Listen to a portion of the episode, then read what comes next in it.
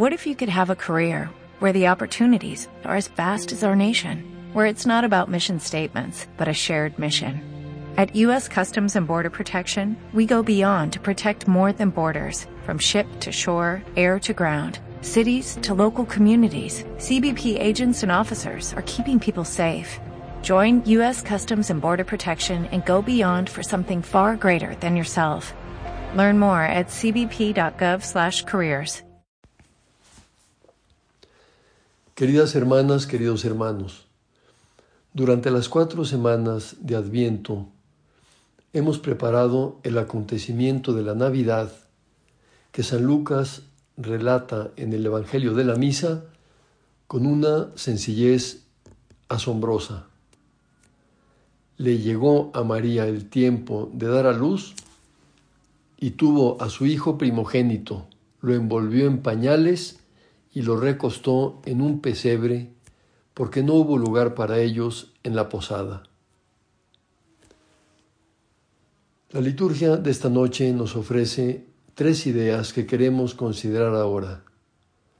La luz, la alegría y la paz. En primer lugar, la luz.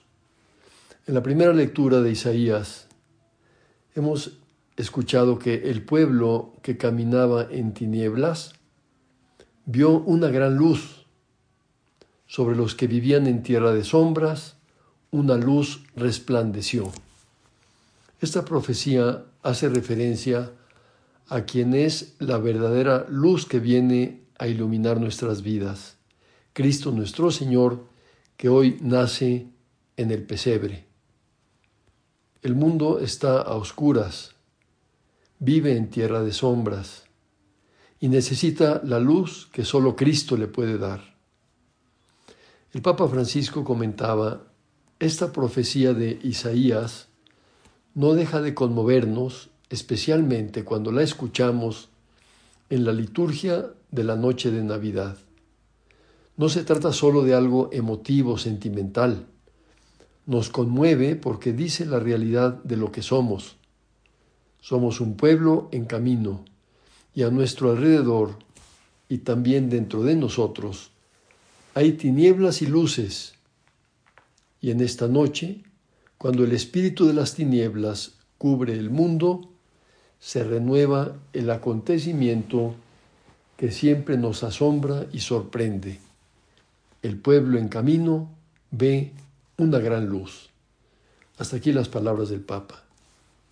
En la oración colecta hemos rezado, hiciste resplandecer esta noche santísima con la claridad de Cristo, luz verdadera. Y es que Cristo es la luz verdadera. Y podemos decirle ahora que queremos estar muy unidos a Él para participar de su luz y así poder también dar claridad a quienes viven en tierra de sombras.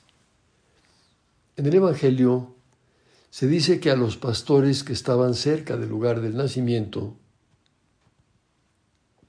la gloria de Dios los envolvió con su luz. Los envolvió con su luz.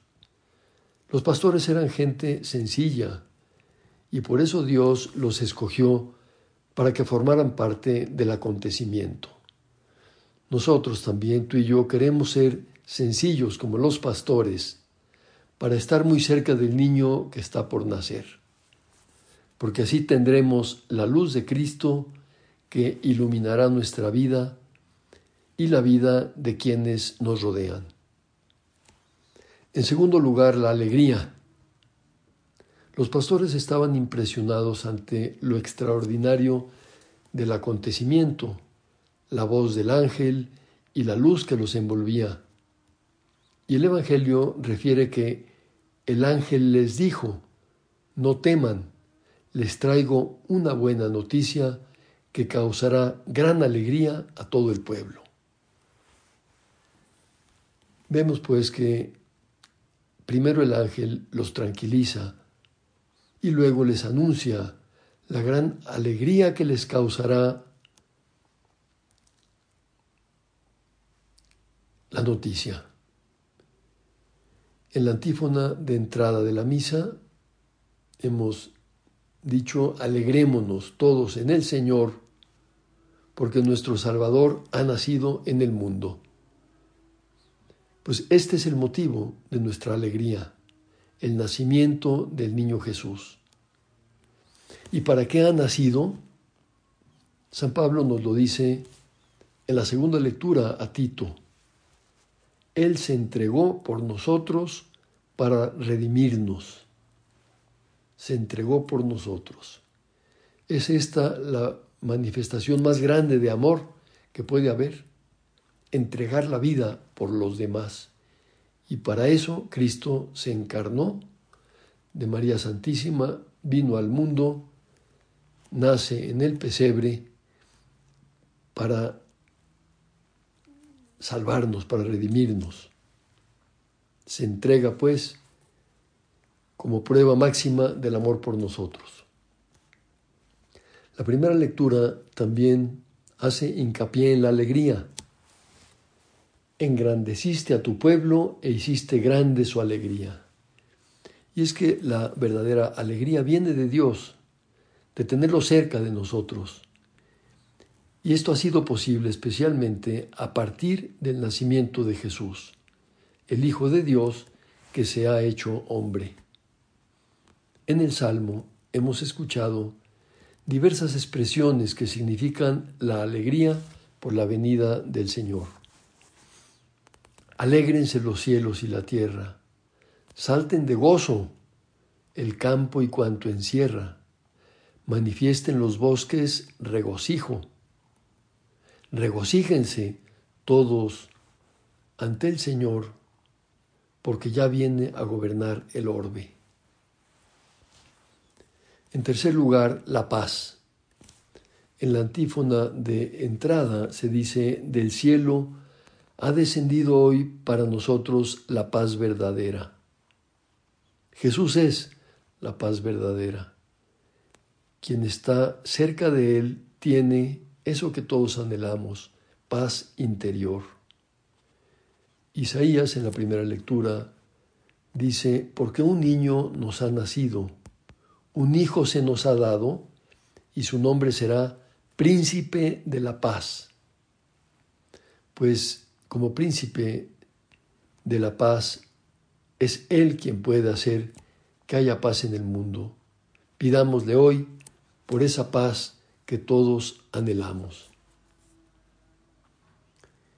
Y el Evangelio señala que de pronto se le unió al ángel una multitud del ejército celestial que alababa a Dios diciendo, Gloria a Dios en el cielo y en la tierra paz a los hombres de buena voluntad.